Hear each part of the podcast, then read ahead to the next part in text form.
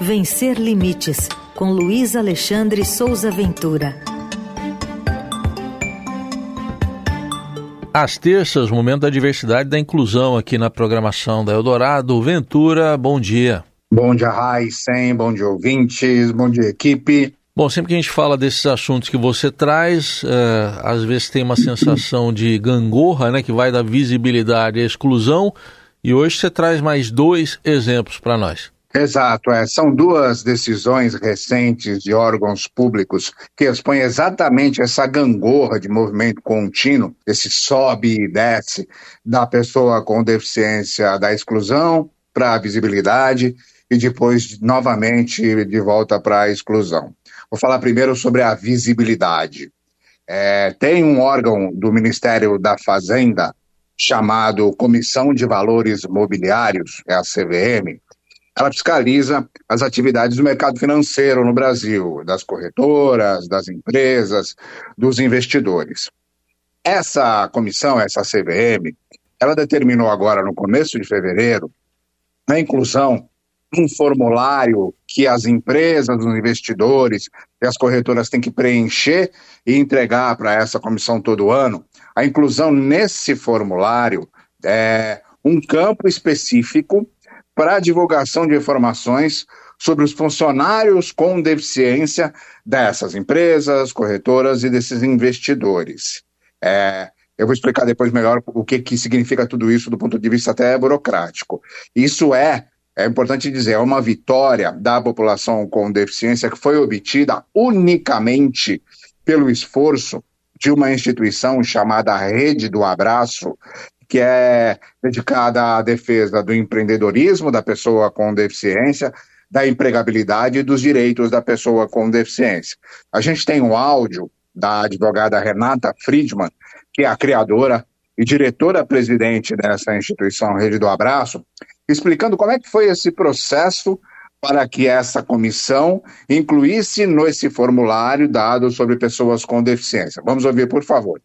Quando a gente se deparou com a resolução da CVM em 2021, que excluiu a pessoa com deficiência dos recortes sociais obrigatórios de informe por parte das companhias abertas, a Rede do Abraço começou um trabalho de articulação. Primeiro, a gente solicitou uma audiência particular para entender as razões da CVM ter incluído apenas gênero, cor ou raça, e faixa etária, deixando os demais recortes sociais como outros indicadores de diversidade. A ONG foi super bem recebida pela CVM e a gente ouviu que a pessoa com deficiência realmente não estava no radar deles. Nessa época, a gente acessou randomicamente algumas manifestações que foram enviadas quando da edição daquela norma que não previu a pessoa com deficiência. E apenas um dos manifestantes havia mencionado o assunto e bem por alto. Foi aí que a gente oficiou a CVM numa manifestação formal e também solicitamos nova audiência. Mais uma vez a gente encontrou a CVM aberta ao diálogo, porém sem muita concretude. E agora também cheia de possíveis burocracias que poderiam impor entraves à inclusão da pessoa com deficiência como recorte obrigatório desse informe. Por exemplo, como abertura de audiência pública para comentários de todos os participantes do mercado, agenda regulatória, dentre outras. Foi aí que a gente oficiou mais uma vez a autarquia para solicitar que o processo regulatório fosse enxugado, com base nas normas que regulam os procedimentos normativos dela. Foi então que nesse ano a CVM editou a resolução 198, acatando nossas sugestões de redação, que a gente também realizou nesse último ofício, e definitivamente incluiu a pessoa com deficiência como uma informação obrigatória por parte das companhias integrantes do mercado de capitais. É, tem duas questões bastante importantes aí nessa, nesse relato da Renata Friedman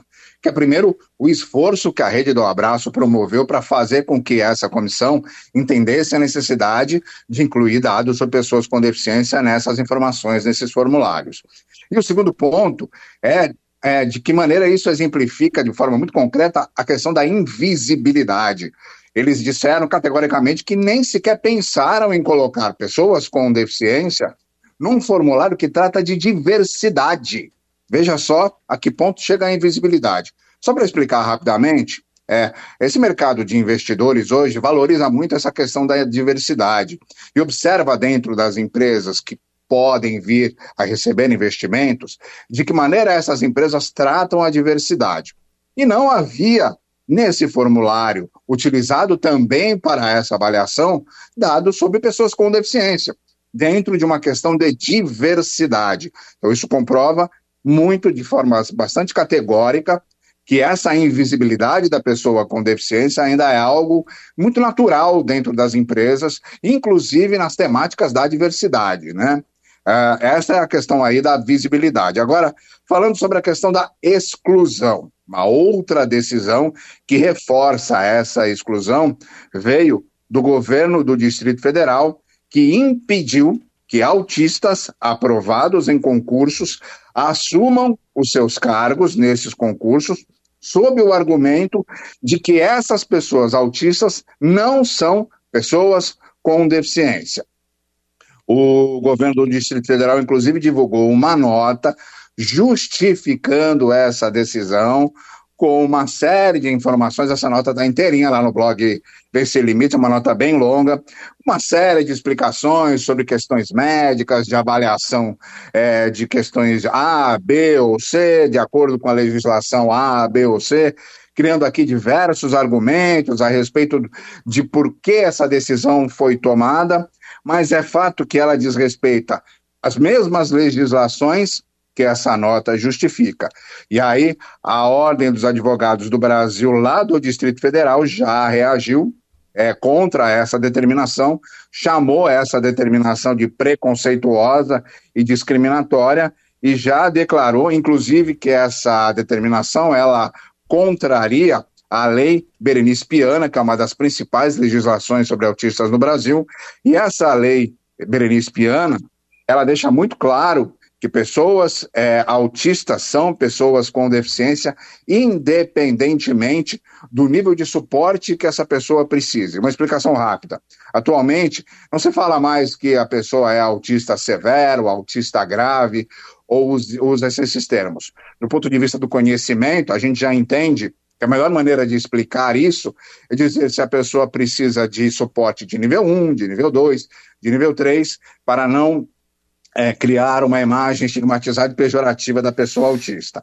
Várias instituições também reagiram a respeito de, desse, dessa decisão do governo do Distrito Federal, que é, obviamente, uma decisão bastante equivocada e que precisa ser revista imediatamente. Raíssa. Certamente, né? E a gente vê que muitas vezes, se você observar os campos políticos, às vezes a pessoa com deficiência está ali também na gangorra da polarização política. Dependendo do espectro político é uma coisa, dependendo é outra e vai nesse sobe e desce também, né, Ventura? É, a gente fala bastante sobre a questão da invisibilidade aqui na, na coluna, fala também sobre essa questão da polarização mais recentemente, é, e, e a, o movimento político das pessoas com deficiência, o movimento geral das pessoas com deficiência no Brasil precisa ser muito melhor avaliado, muito melhor construído. É, a gente precisa quebrar essa redoma da invisibilidade com ações mais concretas, com ações que realmente, como essa ação da Rede do Abraço fez, que ao invés de ficar criando movimentos é, apenas de carta de repúdio ou indo para a rede social para dizer que aquilo é certo ou errado, ela foi realmente às vias de fato, conversou com o órgão que havia tomado uma decisão equivocada, mostrou para aquele órgão que aquela decisão era equivocada, aquele órgão reconheceu isso, porque não havia como não reconhecer, e reverteu a decisão favorável às pessoas com deficiência, o que é fundamental. Então, é, a ação concreta das instituições e das pessoas com deficiência, a ação real, as vias de fato, é que vão mudar realmente essa realidade aqui no país, Raiz.